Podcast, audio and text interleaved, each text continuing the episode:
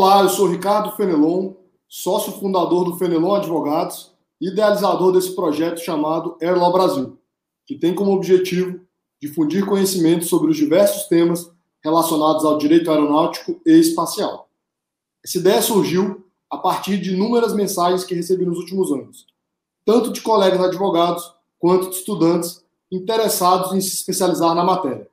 Nesse sentido, estamos convidando os maiores especialistas do Brasil no assunto para que eles possam contar um pouco sobre suas trajetórias profissionais, bem como avaliar um ou outro tema específico. Hoje, temos a honra de receber o Dr. Marco Fábio Morcello, que é juiz no Tribunal de Justiça de São Paulo, doutor em Direito pela USP e autor de diversas publicações sobre direito aeronáutico. Ele possui graduação em Direito pela Faculdade de Direito da Universidade de São Paulo e doutorado em pós-graduação pela Faculdade de Direito também da Universidade de São Paulo. Atualmente é professor doutor de Direito Civil da, também da USP e membro da Associação Latino-Americana de Direito Aeronáutico e Espacial. Sócio efetivo da Associação Brasileira de Direito Aeronáutico e Espacial, professor convidado da Ordem dos Advogados do Brasil, membro do Instituto Brasileiro de Estudos de Responsabilidade Civil, professor convidado da Associação dos Advogados de São Paulo, professor visitante da Universidade Università degli Studi Sassari, professor visitante também da Universidade degli Studi de Cantassaro, professor do Instituto Internacional de Ciências Sociais, professor do curso de especialização do Centro de Extensão Universitária, professor convidado da Escola Superior de Advocacia de São Paulo, professor assistente da Escola Paulista de Magistratura. Membro efetivo do Tribunal de Justiça de São Paulo e juiz de direito substituto em segundo grau no Tribunal de Justiça do Estado de São Paulo, 11ª Câmara Privado, 10 Câmara de Direito Privado, professor convidado da Escola de Direito de São Paulo da Fundação Getúlio Vargas, atuando principalmente nos seguintes temas: responsabilidade civil, transporte aéreo, contratos, direitos das coisas e direito de família. Doutor Marcos, seja muito bem-vindo ao Erlau Brasil. Muito obrigado por ter aceitado o nosso convite. Eu que agradeço e gostaria não só de agradecer, mas de parabenizar pela essa iniciativa pioneira tenho certeza que o Airlaw, essa semente lançada, vai frutificar muito no futuro. Parabéns pela iniciativa, doutor Fenelon. Muito obrigado. Da próxima vez eu vou pedir ajuda para falar é, o nome ali das universidades que eu apanhei um pouco. Ah, imagine, que é isso, imagine. Professor, é, inicialmente aqui a gente bate um papo e pede para o nosso convidado contar um pouco sobre a carreira. Eu, claro. eu gostaria de perguntar para o senhor como é que surgiu o interesse pelo estudo do direito aeronáutico. Então, o estudo pelo é, é, bem interessante, porque muitos acabam descobrindo, porque é um tema apaixonante. O doutor Fenelon sabe disso como nós, não é? Como vários entusiastas da aviação. É, no meu caso, foi uma feliz coincidência, porque, digamos assim, a aviação veio desde o berço desde o berço pelo seguinte: meu pai, é, italiano, veio ao Brasil pela Itália. E vindo pelo, ao Brasil pela Itália, a aviação estava no sangue. Não é? Ele não era aeronauta, era aeroviário, fez toda a carreira administrativa, se tornou diretor aqui em São Paulo disso. Mas me recordo que a programação de fim de semana era aeroportos, aviação, e eu, com três, quatro anos, a paixão da minha vida era sentir o cheiro do querosene das aeronaves, que na época era mais fácil, não havia os fingers, então havia uma proximidade maior também com as aeronaves. O aeroporto de Congonhas tinha o famoso terraço com a sorveteria, é, que depois foi fechado. Então, isso era, como o Gianfranco Betting também coloca, muitas gerações acabaram tendo esse estímulo. Hoje temos ainda um pouquinho para os spotters, é, o aeroporto de Guarulhos colocou lá, eu vejo ainda algumas pessoas que de vez em quando olham, acompanham é? essa, essa paixão é? que é essa paixão que contagia. E essa paixão me contagiou desde, desde o início. Aí o que ocorreu? Claro, os estudos da vida. Meu pai depois foi para outros ramos, como faz parte do mundo empresarial, que é muito dinâmico, mas ficou essa paixão. E eu tive a sorte na adolescência, quando meu pai se aposentou, de ter no prédio onde eu residia também um outro entusiasta de aviação, que é o Ernesto Klotzel, que eu sempre rendo minhas homenagens, que até hoje está já com uma idade bem avançada, mas escreve para é colunista da revista Flap, Aviation Week e todas as revistas estrangeiras que ele recebia todas as semanas, ele dizia: Olha, eu não vou jogar isso fora, você adora, eu vou mandar para você.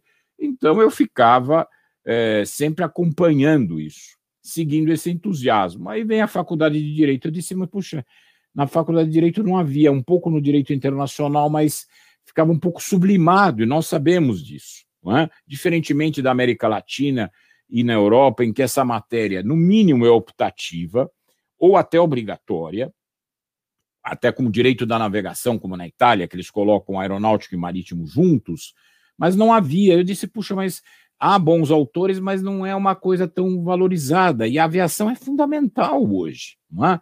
Nós dependemos dela para tudo. Estamos vendo agora na questão da, da, da própria epidemia não fosse a logística da aviação, nós íamos demorar um ano para ter essa, essa, nesse fato novo. É fundamental. Transporte de carga, passageiro, essa fluidez do tráfego mundial, é? das pessoas poderem. Imagine se nós dependêssemos de um transporte de outra modalidade, sem qualquer desrespeito, mas que eu fosse tirar minhas dez, meus 10 dias de férias na Europa, que eu fosse por via marítima. É? Eu ia chegar a Cabo Verde tendo que voltar. Eu não ia chegar nunca. É? Então, isso foi um catalisador fundamental para o desenvolvimento. Então, a aviação. É, e aí, o que ocorreu? Na faculdade de Direito, eu via que havia, ainda era mais ligado ao direito internacional.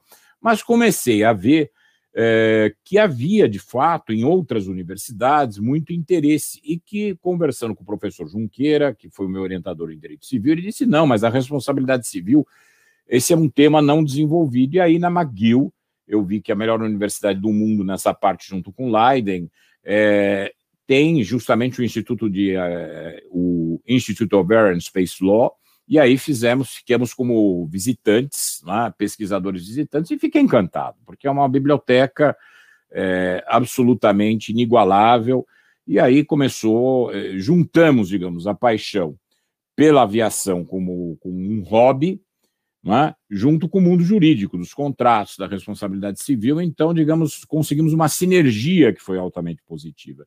E isso nos levou a ter um entusiasmo é, para a elaboração da tese de doutoramento na faculdade, e depois prosseguindo também em outras modalidades de transporte, porque acaba que há também muita semelhança a nível de convenções, pelo menos a, a nível de convenções de uniformização da matéria, com o direito marítimo. Então, isso acabou se expandindo. Mas o direito aeronáutico, de fato, é, é essa paixão se originou, digamos, do berço, é? e subsiste até hoje. E ela é interessante, porque é uma chama que ela, o doutor Fenelon sabe isso, como eu e muitos outros operadores, é uma chama que ela vai se expandindo. É? E agora, vendo essa questão da Covid, muitos dizem, não, a aviação é, agora está perdida com, com a Covid. É o contrário, ela vai reagir e vai conseguir, tem, tem resiliência, está criando é, mecanismos positivos. A questão agora da, do transporte de carga, e depois eu tenho certeza que vai se desenvolver mais ainda. A aviação é essencial às nossas vidas. Professor, imagina como seria agora o transporte das vacinas sem termos a aviação Vamos pegar só o Brasil de dimensões continentais, seria muito mais complexo. Sem dúvida alguma. O nosso querido e amado Brasil, eu, por exemplo, é, fiz em vários estados, eh, pelas escolas da magistratura, é, algumas palestras, Roraima, Acre, que são estados que eu gosto muito, pessoas amabilíssimas, fazíamos conexões é, em Brasília e, me, e quando chegava lá, ou na Grande Amazônia, no Pará, com suas dimensões, um estado maravilhoso, e muitos colegas falando do número de dias de barco, é? que é, é uma realidade no nosso Brasil. Esse Brasil é imenso, é continental. Então, a aviação ela é, fundamental para alguns ramos. Imagine cinco dias de barco para que eu consiga resolver algum problema numa outra comarca, tanto que algumas corregedorias agora é, fizeram convênio com governos para que possam utilizar aeronaves, monomotores, devido a grande distância. Então, para nós é absolutamente fundamental. Fundamental. Doutor Marco Fábio, gostaríamos de lhe pedir para fazer uma introdução sobre um contrato que é muito comum entre empresas aéreas, o share e também, claro, seus aspectos jurídicos. Pois não. É, esse, esse o doutor Fenelon conhece bem, é uma, é uma questão interessante, porque a origem dele também é extrajurídica, porque veio do quê? De uma iniciativa da criatividade humana. Isso que é interessante. A aviação, na sua invenção científica, desde Santos Dumont, é? e aqui eu ouso desafiar os irmãos Wright nesse sentido, não é? porque uma coisa é catapultar para baixo, uma coisa, outra coisa é fazer efetivamente o voo. Então, somos adeptos aí nessa grande polêmica do nosso querido Alberto Santos Dumont, e tivemos vários outros pioneiros aqui no nosso querido Brasil. Mas o que eu queria colocar é que nos anos 70, diante de uma crise do petróleo, que levou a um aumento de mais de mil por cento do combustível, é, as companhias ficaram numa situação de praticamente de ruína. Então, a criatividade humana, isso que eu acho fantástico, do empresário, pensaram o seguinte: por que eu vou? Eu tenho concorrência, perfeito, mas se as aeronaves têm o risco de passar a, a, a ter uma diminuição de demanda de 50%, 70%, por que não usar uma aeronave só com o código de dois ou mais transportadores? Isso é uma forma que se denomina colaboração interempresarial. Então, se criou essa figura muito interessante, que é fruto da criatividade é? do empresário, é? da aviação, e depois se expandiu para outros ramos, no sentido de que, não, então nós vamos fazer o seguinte: nós vamos compartilhar uma aeronave com os códigos de dois ou mais transportadores. E um deles será o transportador contratual e o outro será o transportador de fato. Com isso, eu consigo, diante dessa crise, compatibilizar, trazer sinergias, como se diz no mundo empresarial, demanda e oferta. Extremamente profícuo. Por quê? Se isso não fosse feito, na época, nós teríamos que eliminar as empresas indo à ruína, eu elimino rota. E se eu elimino rota, eu não fico com ninguém. Então, muitos colocam, ah, há o direito concorrencial, sem dúvida alguma. Existe um órgão para isso que vai verificar se existe eventual chance de duopólio. Mas antes disso, nós temos que considerar uma premissa fundamental, que se não for dada a chance ao code share, nós vamos também ter o risco de não ter companhia nenhuma como nós vimos em algumas rotas no nosso país, regionais inclusive, que nós temos que estimular, porque também o empresário ele não é obrigado a trabalhar com prejuízo. Isso faz parte da livre iniciativa que está contemplada na nossa Constituição Federal. Não é? Então não é pecado ter lucro, muito pelo contrário, o lucro é fundamental, é o que dinamiza a economia. Pois bem, o que, que ocorreu a partir disso?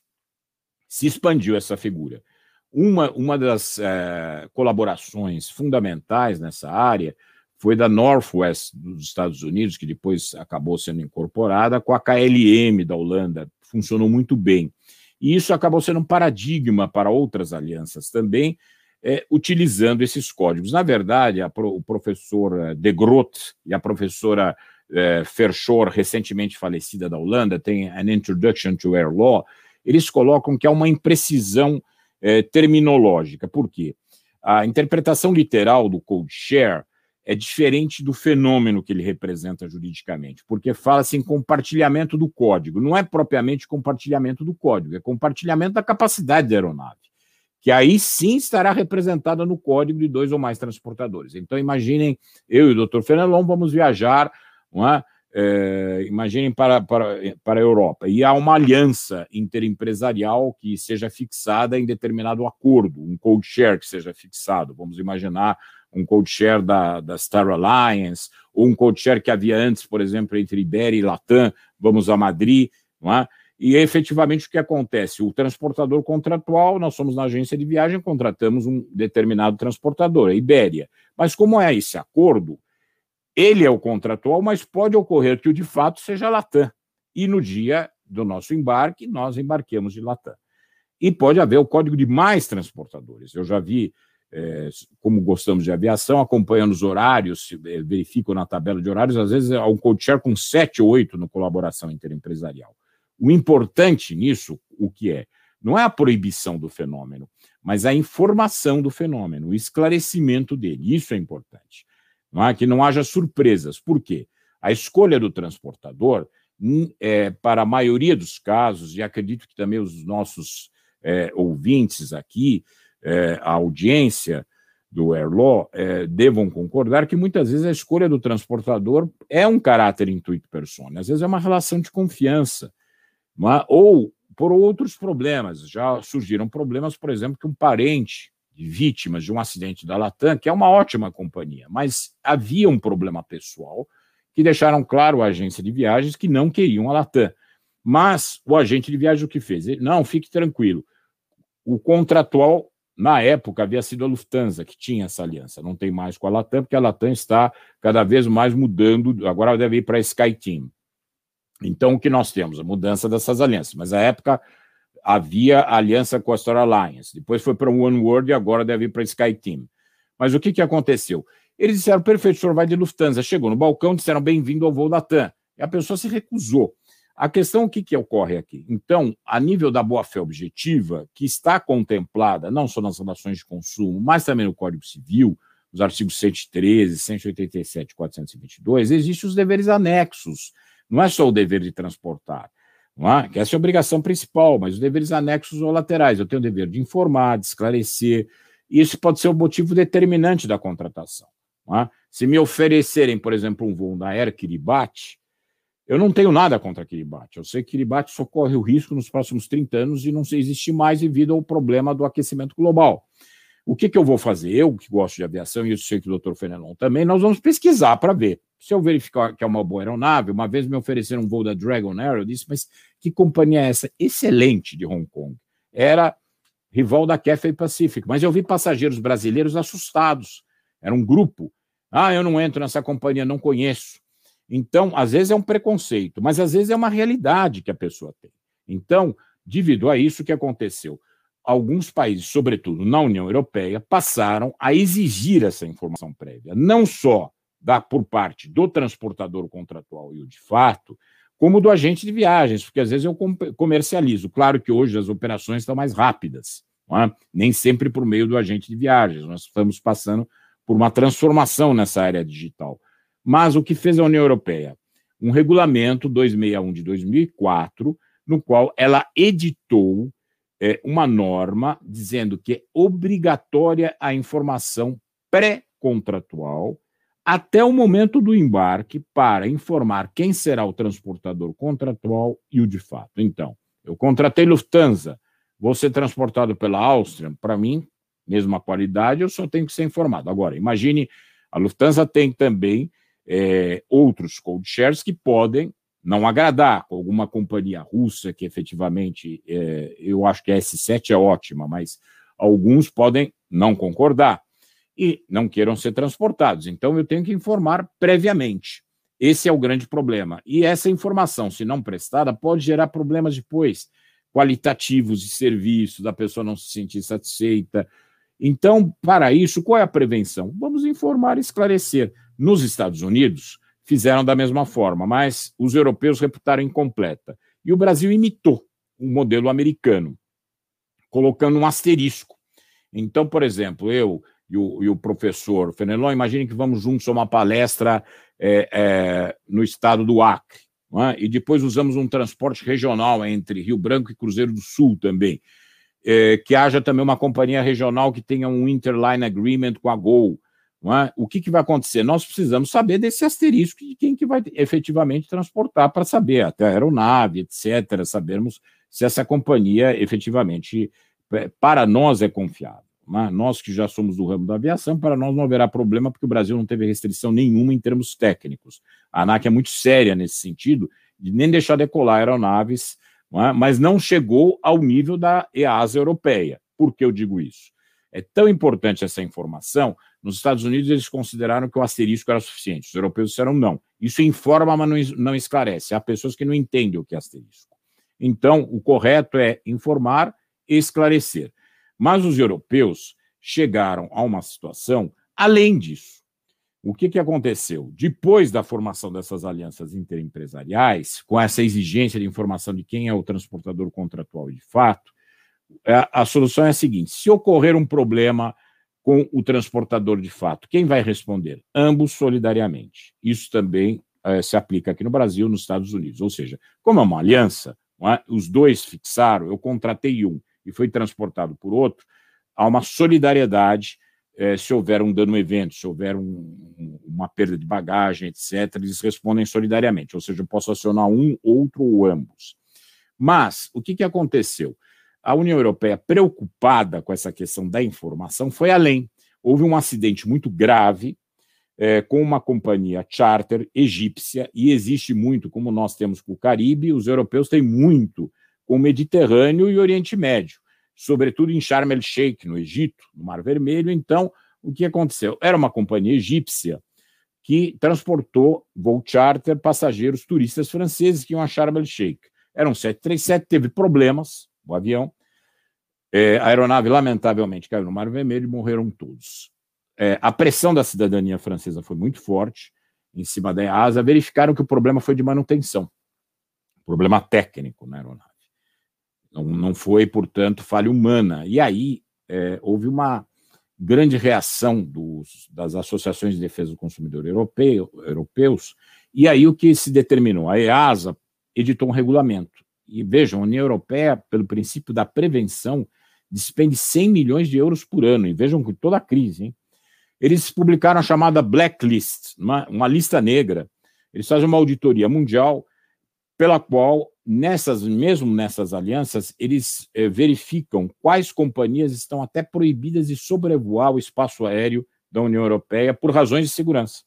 E aí o que ocorreu? Uma companhia que hoje já saiu da lista negra, mas foi restringida, e por que eu trago esse exemplo? Foi a TAAG de Angola. A TAAG de Angola passou por uma auditoria com é, total consultoria da TAP Portugal, depois também passou recentemente por uma administração da Emirates, que é excelente gestora.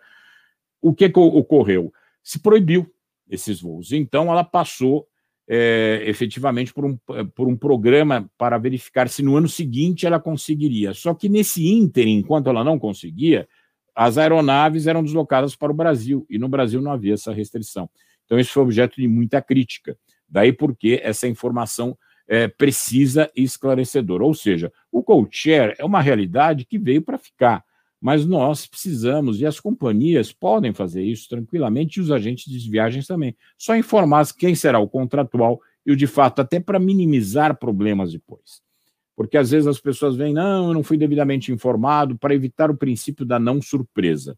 E isso pode ocorrer é, segundo a União Europeia, inclusive até o momento do embarque. Isso, de fato, nós sabemos que pode haver alguma mudança, de repente, de aeronaves. Se for mesmo um problema técnico, que se informe nesse sentido, é, para que o consumidor tenha ciência. Então, esse eu acho que é um ponto interessante, e o Brasil pode se louvar dessa realidade. Nenhuma companhia brasileira, isso é importante colocar, foi objeto de inserção nessa lista negra, porque a ANAC já se antecipou. Algumas companhias que não haviam é, renovados, certificados de segurança, tudo, sequer podiam é, continuar nas suas operações. Então, não houve, da parte do nosso órgão regulador muito sério, nenhuma companhia brasileira está interditada nesse sentido. E vejam, muitos vão me perguntar, ah, mas só aquelas que viajam para a União Europeia? Não, essa auditoria é profunda. Vejam, a Indonésia, é, que é um país que tem uma renda per capita próxima ao nosso, teve a Garuda e mais 18 companhias que sequer jamais cogitarem operar na União Europeia, também objeto da auditoria.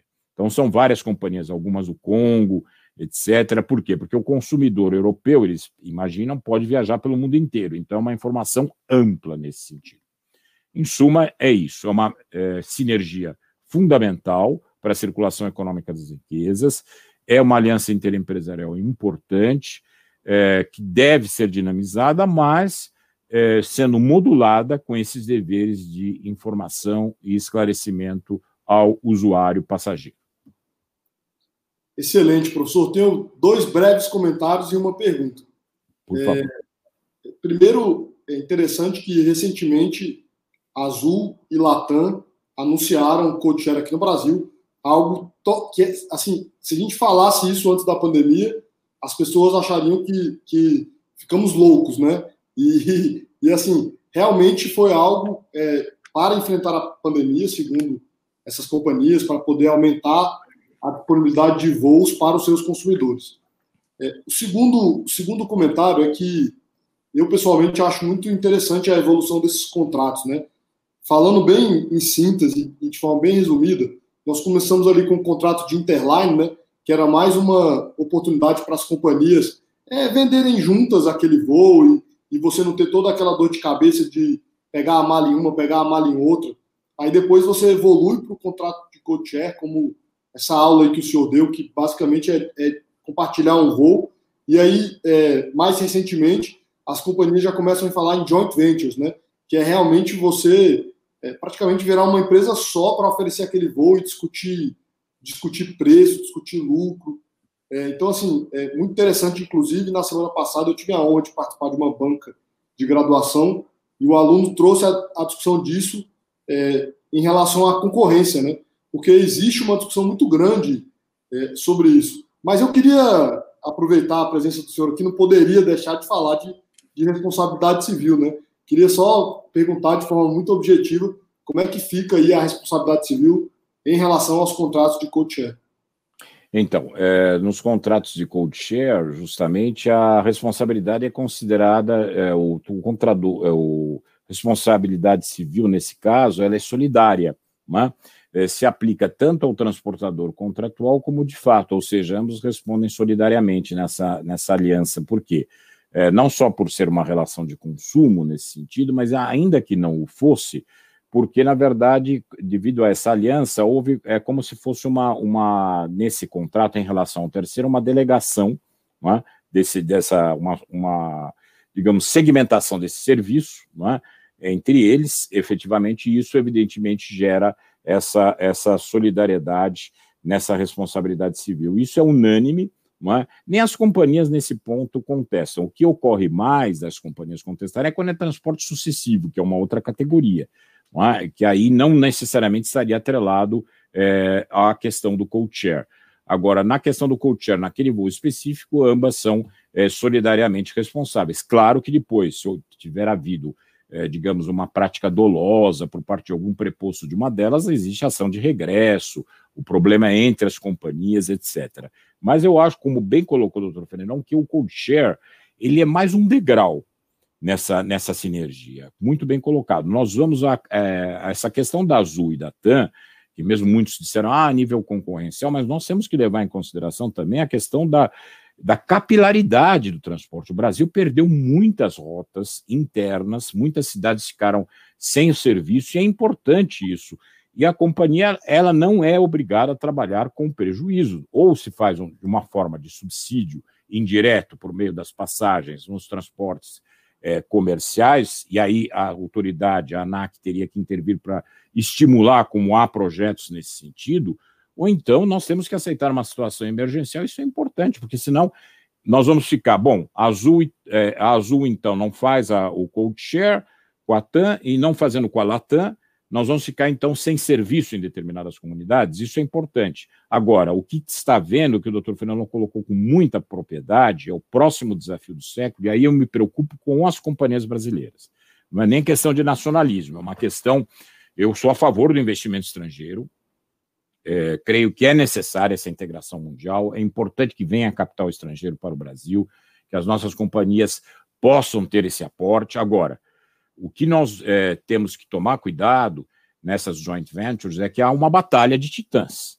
Nós sabemos disso.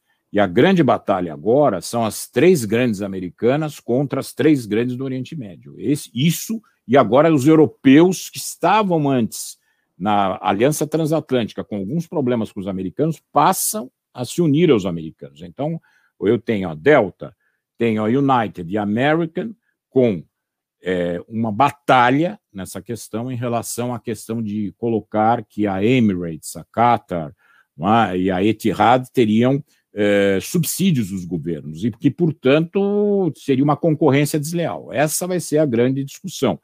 Mas o que nós estamos notando é que, com toda essa crise, é, muita fusão de companhias, incorporação de companhias, tanto que se calcula que nos próximos 10 anos, e vejam, a Europa é muito rigorosa na questão concorrencial, mas se calcula, vamos ver, eu e o doutor Fenelon vamos constatar com os ouvintes e a audiência se daqui a 10 anos o que alguns estão preconizando será realidade, que a Europa terá apenas quatro grandes companhias aéreas, no máximo.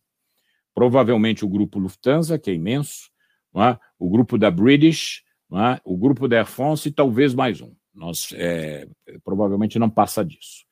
É? Vamos ter essa realidade com as três do Oriente Médio, é? a da Austrália também passando aí, com, fez uma joint venture aí com a Emirates, está sendo criticada, algumas companhias americanas querem atraí-la para o outro lado, e o Brasil como fica nisso? Essa que é a questão é, que me preocupa um pouco. Eu sou favorável a que venha o capital estrangeiro. Agora, inclusive que possam vir eventuais companhias, como nós estávamos vendo, como aconteceu na Argentina, que a Argentina veio, essa crise varreu tudo.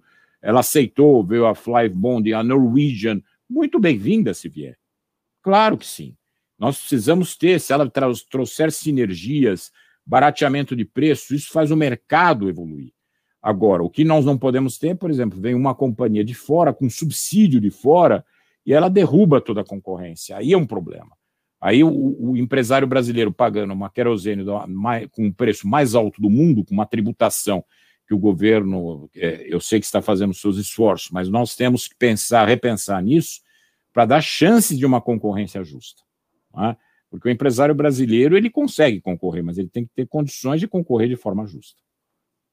Com certeza, professor, eu fico pensando, é, eu não vou dar o meu palpite, mas se nós é, olharmos as últimas crises, eu acho que a última, a maior antes dessa da, do coronavírus foi a do 11 de setembro, houve Sim. uma consolidação muito grande, né? Então, assim, é, que, que de alguma forma isso é esperado, é, né?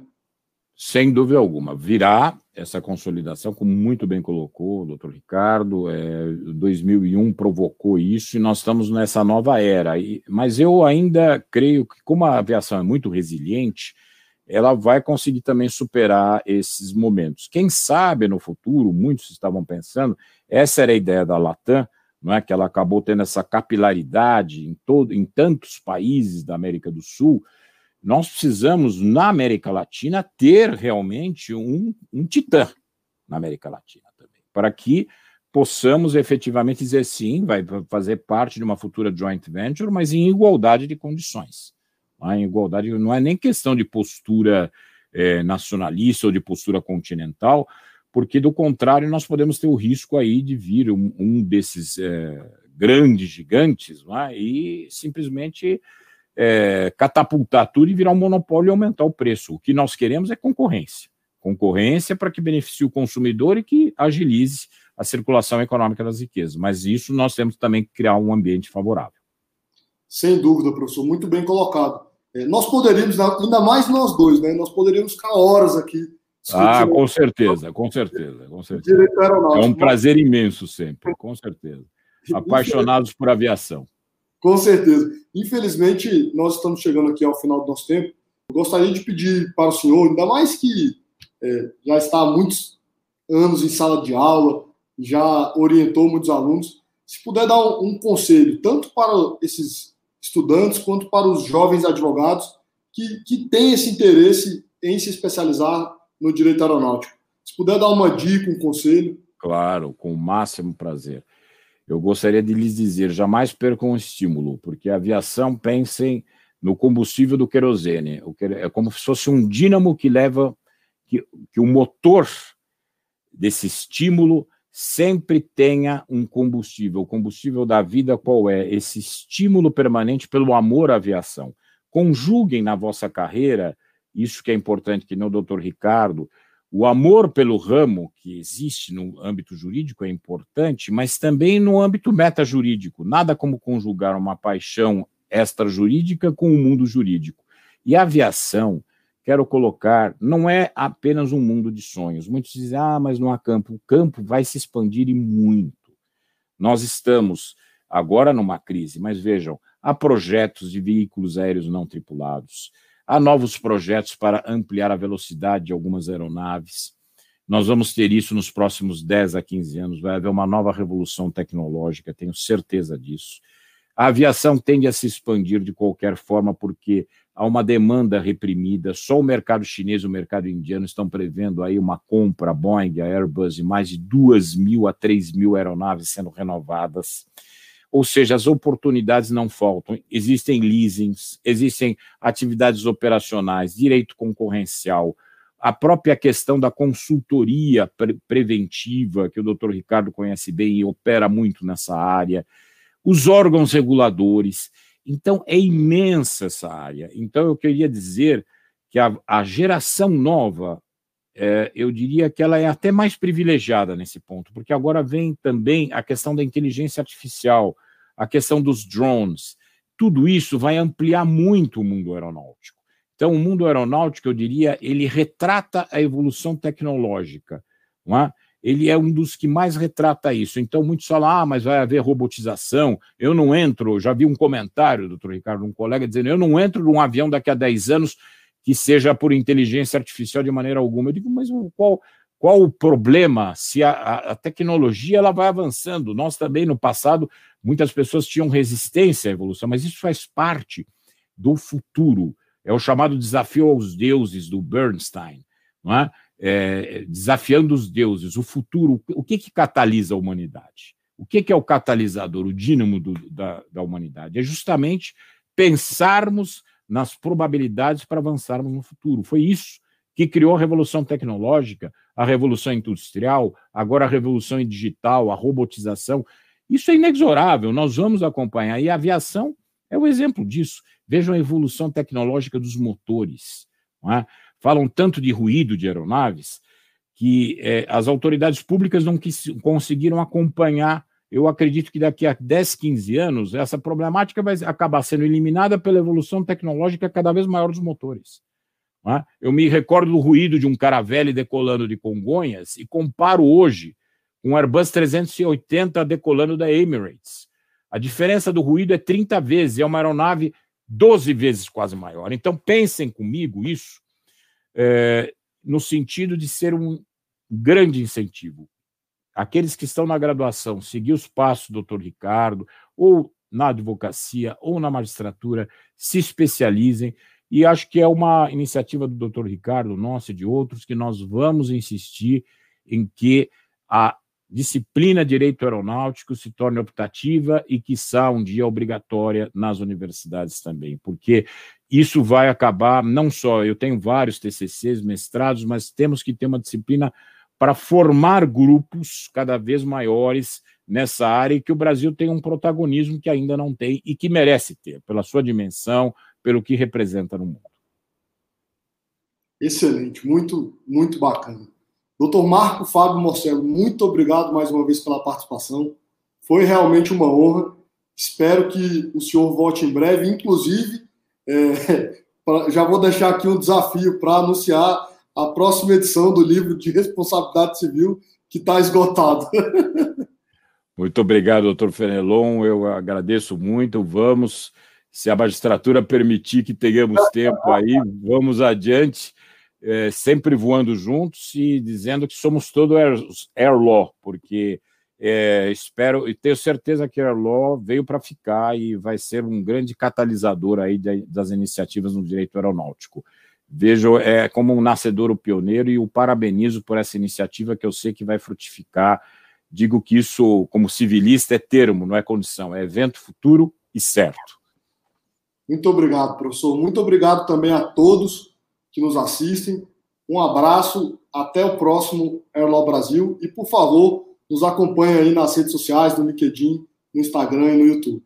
Um grande abraço a todos. Obrigado.